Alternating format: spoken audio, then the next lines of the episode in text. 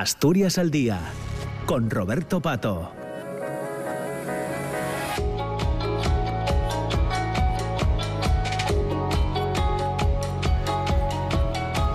Ya son las 10 de la mañana y 8 minutos. Continuamos ahora con esta segunda parte de Asturias al Día. Hoy, ya les decía, hemos invitado a, compartir este espacio con, con, nosotros al presidente del Montepío de, la Minería, Armando Fernández Natal, eh, en relación, entre otras cosas, a, un par de asuntos. La asamblea que celebraba el Montepío de la Minería hace ya un par de semanas, pero también, que no habíamos tenido la, eh, ocasión de, hablar de ello, eh, sobre em, el premio de la Fundación Emilio Barbón que se fallaba ya pues hace más de un mes, el 14 de junio concretamente, y que el jurado decidía eh, otorgar precisamente a la candidatura del Montepío de la, de la minería. Eh, eh, Mandy Natal, ¿qué tal? ¿Cómo estás? Buenos días. Bien, buenos días y, lo primero, darte las gracias por la invitación que nos haces para estar hoy con vosotros en este programa. Bueno, pues porque eh, ya te digo, nos gustaría conocer alguna, algunas cosas. ¿no? Casi voy a empezar por lo más lejano en el tiempo, que fue el otro día, eh, eh, en cualquier caso, que es ese, ese galardón de la Fundación Emilio Barbón que se otorga al Montepío de la Minería. Bueno, pues para nosotros ya lo manifestamos que es una satisfacción. Es una satisfacción, pero no, no desde el punto de vista del ámbito de la, de la gestión. Ni siquiera ni para la comisión regional, ni para los órganos, ni las juntas. Yo creo que que más que nada es una es un galardón al, al espíritu con el que se creó el Montepío y que, con el que funcionó y sigue funcionando el, el Montepío, ¿no? el ámbito social y sobre todo el ámbito solidario. Y yo siempre, cuando llegamos a este punto, siempre lo relaciono con, con el nacimiento de la, de, la seguridad social, del INS que conocemos hoy en día, que parece que, esto lo tenemos desde hace siglos. No, mira, esto, esto viene desde, desde los años 60, finales de los 60, y a partir de ahí empezó a evolucionar dando cobertura a todo lo que tenemos hoy hoy los, los trabajadores y, la ciudadanía en general. Es decir, todos tenemos una... todos, aquellos que los tienen, tienen una jubilación, tienen invalideces, tienen cobertura social, las viudas tienen cobertura social, los, los, la gente que tiene orfandades parece que, eso es algo que bueno que viene de siempre. Pues mira no eso viene desde prácticamente desde los años 70 y que fue evolucionando hasta nuestros días y sigue evolucionando ¿eh? y sigue mejorando el día a día estas coberturas. Entonces desde ese desde ese ámbito lo, lo, queremos reconocer a un montón de, de gente de la minería y el conjunto de la ciudadanía de las cuencas mineras porque establecieron para empezar establecieron un sistema de cotización a la seguridad social que no lo hay en ningún otro sistema. Por eso es el régimen especial de la minería del carbón. Quiere decir que, que todos aquellos que comparten una misma categoría, cuando llegan a la jubilación, van a tener la misma cantidad, las mismas prestaciones en función de lo que hayan cotizado. Eso es ese ámbito de solidario que, que no lo hay, repito, en el conjunto de la ciudadanía, y que cada uno cotiza por lo, por lo que gana y tiene una, por lo tanto, una pensión de acuerdo a lo que cotizó en su vida. Pues en el ámbito de la minería hay que resaltarlo y sobre todo después de ese ámbito, en primer lugar de cotización, el ámbito de, acometer actuaciones de cara a todas aquellas personas que en un momento determinado quedaron sin ningún tipo de cobertura. Estamos hablando de viudas, de, de, temas de orfandad, de temas de complemento de pensiones, de complementos de jubilación, etcétera. Claro, espíritu fundacional del Montepío de la Minería que, bueno, pues durante la mayor parte de su historia se mantenía cerrado y entiéndeme, ¿no? entre comillas, a, un sector, al sector de la minería. El otro día, y entramos ya si quieres en la cuestión de la Asamblea, creo que adoptasteis el acuerdo de abrir a otros sectores, que no sé si de facto ya, ya se hacía.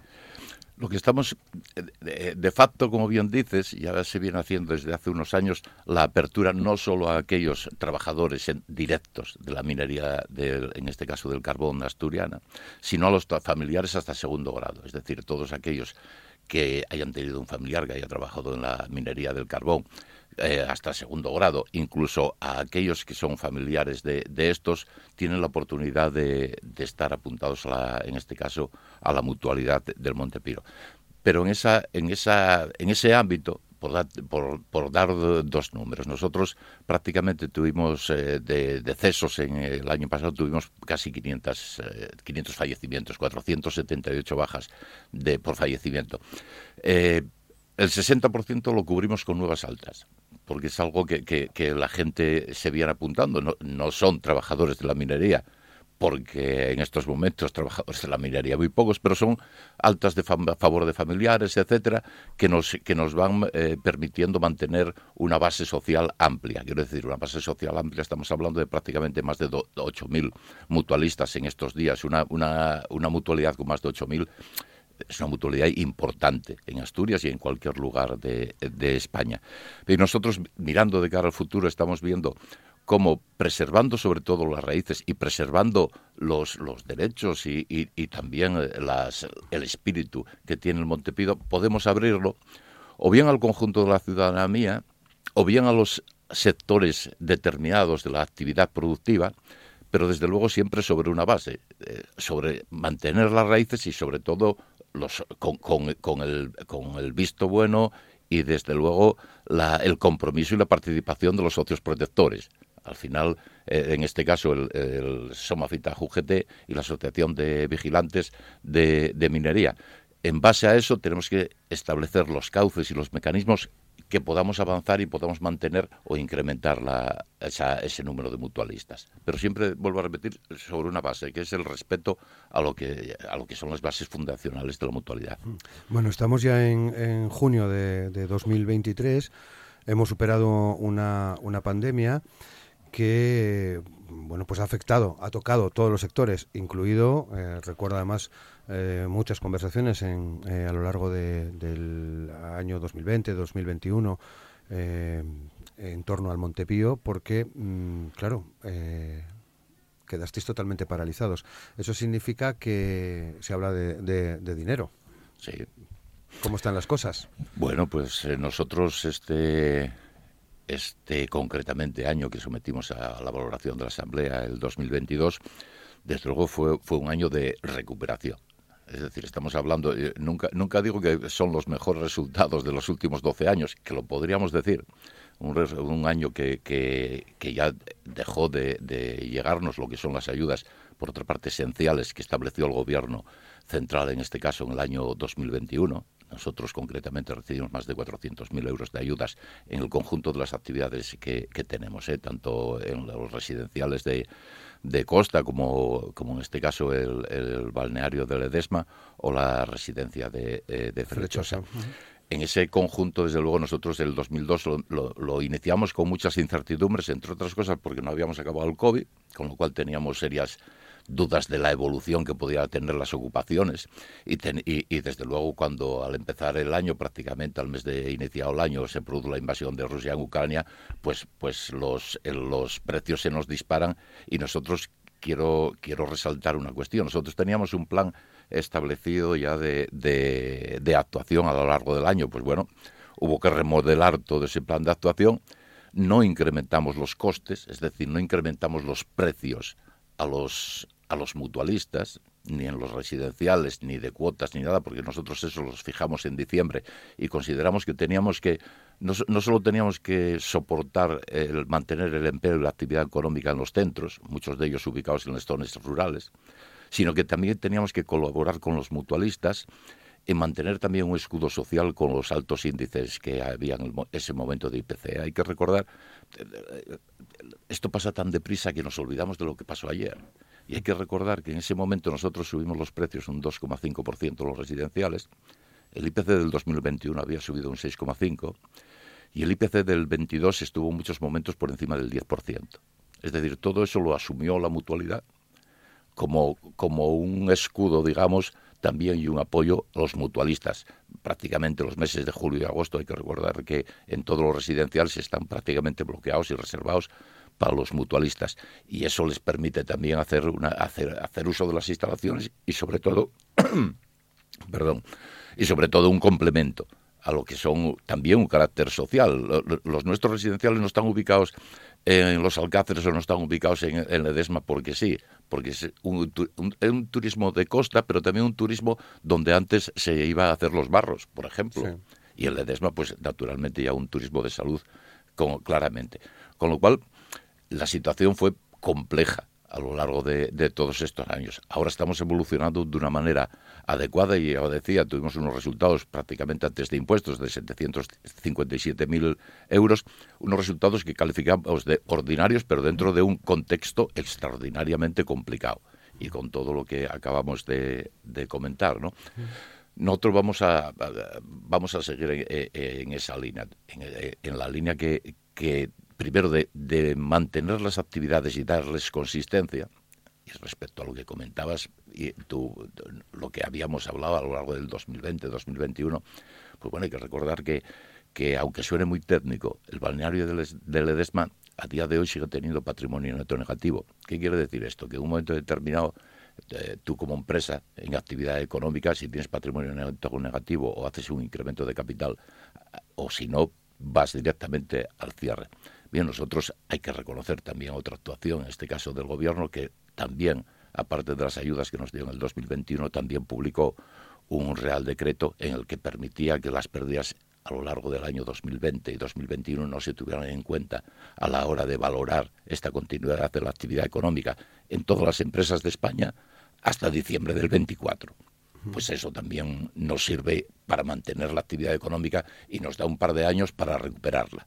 Por lo tanto, estamos en, en plena actividad económica, satisfechos con los resultados, pero no, pero no por ello eh, nos dormimos en los laureles. Claro, porque hablamos en cualquier caso, Mandy, de una deuda de 11 millones aproximadamente. 11 ¿eh? millones. Eh, empezamos en el empezamos en el con 20 millones de euros, porque claro, cuando dices 11 millones de euros, pues dices, bueno, 11 millones. Son unos cuantos, Son unos cuantos, pero dices, bueno, pero bueno, hay que ver de dónde veníamos. Veníamos de, de una deuda de, de 20 millones de euros en hipotecarios, etcétera. Y, estamos amortizando ya desde, desde el 2014, estamos amortizando prácticamente un millón de euros al año. A veces menos, a veces más. Concretamente en el 2022 eh, amortizamos un millón de euros y pagamos de, de intereses más de 290.000. Eso porque el año anterior renegociamos todos los tipos de interés. Si no hubiéramos renegociado con, con los acontecimientos de, del 2002, los, las, variaciones de, eh, en este caso económicas en la Unión Europea, los créditos, la subida de créditos, etcétera, estamos estaríamos hablando de, de, otros parámetros. Nosotros ahora mismo tenemos una deuda de, de 11,3 millones de, de, de euros, algunos a largo plazo, hasta el 2035, pero lo que pretendemos es amortizar eh, como mínimo cuanto antes sobre 5 millones de euros, es decir, a este ritmo de un millón más o menos de euros al año, para dotar de una, no solo de estabilidad, que, que, la tiene, porque la solidez de, lo demuestra a lo largo de los últimos 10 años de trabajo, lo demuestra, pero sobre todo con, con, con tener posibilidades de mejorar los servicios y mejorar sobre todo las condiciones y aumentar las prestaciones que tenemos tanto, tanto sociales como, como de, de infraestructuras.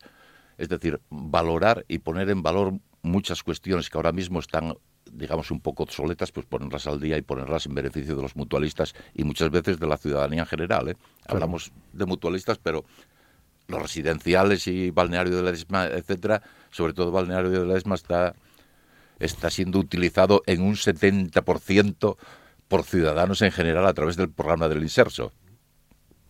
Eh, buena relación, por tanto, en ese sentido, porque eh, es cierto que em, Juan José Pulgar, tu antecesor en el cargo, alguna crítica a la política del Inserso eh, hacía, ¿no? Eh, sí, porque ah, quiero decir, nosotros, igual que valoramos positivamente cuando, cuando consideramos que las cosas se hacen bien y cuando, y cuando apoya de una manera decidida cada, desde los ámbitos de, en este caso, de los distintos gobiernos, las políticas de mejora y de calidad, de, en este caso, en el inserso para los mayores, pues cuando consideramos que no se están haciendo bien las cosas, pues también lo decimos. Y en este caso nosotros veníamos reclamando desde, desde hace ya dos años un cambio en el modelo del programa de termalismo y, voy a intentar concentrar, concentrar la respuesta y que se entienda perfectamente. El programa de termalismo del Inserso no es un programa como el, eh, como el programa social. El, el, programa de termalismo se, se, eh, hay un acuerdo entre cada uno con cada uno de los, en este caso, de los balnearios, pero se saca cada, cada cierto tiempo. En este caso, el último que tenemos, los acuerdos que tenemos son ya del de, 2020-2021, pero son sobre precios referenciados del 2020. Pues imaginémonos eh, el IPC desde el 2020, lo que sucedió, estamos en el 2023, y mantenemos los precios del inserso. Es decir, solamente subió un 0,9% para lo que paga el, en este caso la persona de, que va a través del inserso. Con lo cual nosotros venimos manteniendo a todo lo largo del 22 y en este caso del 23 que, de que sacaran una nueva licitación de contratos a precios actualizados. A día de hoy no, a día de hoy estamos como estábamos. Y cabe la posibilidad de que se vuelva a prorrogar al 2024 y se va a prorrogar sobre los precios del 2020, con lo cual nosotros estamos diciendo que, hombre, tenemos un carácter solidario, pero, pero también tenemos que velar por el empleo y los trabajadores de, de estos centros también tienen que tener unos recursos económicos suficientes a lo largo del mes y más ahora, por ejemplo, que estamos negociando el convenio. Para poder subir el salario también tenemos que subir las prestaciones y ahí yo creo que tenían que tener más agilidad. Muy bien, bueno, 9 y 24. Eh, quería plantearte también por otro de, los asuntos, eh, el famoso caso Ulla. Creo que, la, si no me equivoco, la, la jueza que instruye este caso ha prorrogado seis meses más la investigación. Sí, bueno, desde esto es, lo, decía en enero. Sí. Se cumplirán, por tanto, en breve, ¿no? Ahora, desde el, prácticamente desde el, desde el último año, no, no hubo ningún tipo de modificación. La única modificación que hubo fueron dos, y fueron dos prórrogas de seis meses. Y esta última prórroga, que fue en, en enero, pues finaliza el 29 de julio, si no me equivoco, de ahora del 2023, prácticamente dentro, dentro de un mes pues, pues esperamos que, que, se defina ya y, que, porque bueno, la prórroga se debía a, la, a, la, falta de una documentación de los peritos judiciales en este caso. Yo espero que, que, el tiempo haya sido suficiente y que finalice ya la fase de instrucción y, y, que, se, resuelva. que se resuelva ya. Ya llevamos ya unos cuantos años, hay que reconocer que llevamos prácticamente desde que se inicia el proceso en el 2014 y desde que se inicia el procedimiento, digamos, de, desde el 17 son unos cuantos años y, desde luego tiene sería el momento ya de, de resolverlo. Mm, porque eh, ¿qué papel tiene ahí la mutualidad? Bueno, nosotros, nosotros tenemos varios apartados, pero concretamente en este caso del penal nosotros lo que estamos personados es como acusación particular y ahí en función de la devolución pues pues mantenemos a través de los servicios jurídicos la defensa de los intereses de, la mutualidad como institución y, por lo tanto la defensa de los intereses de todos los mutualistas que formamos parte de, la, institución y ahí vamos a seguir hasta el último momento. Habrá que esperar por lo menos un mes más. Sí, Veremos a ver. esperemos que, evolucione y que se dé una, una solución, por lo menos que se dé una solución ya de acuerdo a la, a la realidad. No, no, no, cuanto más tiempo, cualquier, cualquier ámbito, el ámbito judicial, cuando, cuando pasa mucho tiempo pierde ya la, pierde concepto y, y, pierde eficacia la justicia. Por lo tanto, sería el momento ya de resolver.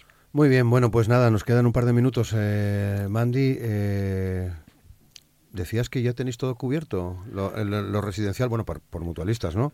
Eh, sí. Almería, Murcia. Eh, Almería, Murcia, Ledesma. Nosotros este este año, bueno, este año, pues eh, gracias al trabajo, gracias al trabajo de muchos, de muchos, de todos los trabajadores y trabajadoras que tenemos en los distintos residenciales, pues este año de julio y agosto lo tenemos a lo tenemos en, en overbooking, no sé si se puede decir estas palabras, pero, pero es que después, pues después de muchos años que, siempre teníamos, bueno, pues una ocupación del 80, 85, 90, este año estamos por encima del 100%.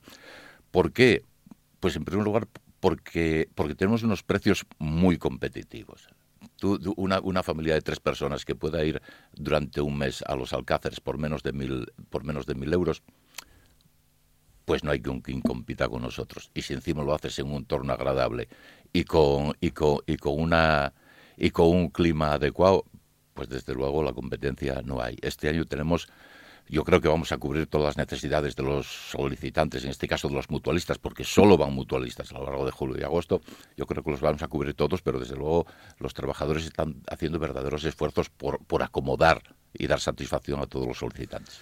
Muy bien, bueno, pues hoy lo dejamos aquí, pero te esperamos más veces, eh, Mandy. Muchas gracias por compartir estos minutos con nosotros aquí en la radio pública asturiana. Nada, un placer. Cuando queráis y a vuestra disposición. Muy bien, y nos despedimos. Ya son las 10 de la mañana y 28 minutos. Simplemente les voy a, recordar que mañana viernes estaremos de nuevo a partir de las 9 en la primera parte del, programa. Mañana nos vamos a meter en cuestiones que tienen que ver con la educación. Acaba de finalizar el, el curso eh, escolar y hemos invitado a representantes sindicales precisamente para, para hablar de ello, para hablar de cómo ha ido este curso. También recordamos que mm, todavía estamos en periodo de oposiciones para muchos eh, eh, maestros y maestras que han tenido bueno pues un agitado si me permiten la, expresión mes de, de, junio preparando esas esas oposiciones hablaremos también del papel de la educación en un momento como el, como el que tenemos sobre, sobre la mesa. Eso será en la primera parte. Estará eh, gente de comisiones obreras de enseñanza, de UGT Enseñanza, del SUATEA y también de AMPE. Y en la segunda parte, pues casi tiene relación con esta primera. En la segunda parte de mañana, después del boletín de noticias, vamos a hablar de, de un eh, proyecto, bueno, lleva 13 ediciones, algo más que un proyecto que se llama Inspira Ciencia, que pone en marcha el CSIC, el Centro de, de Investigaciones eh, que tenemos en España, y cuyos premios, los premios de ese concurso que se llama Inspira Ciencia, se van a entregar precisamente en Oviedo.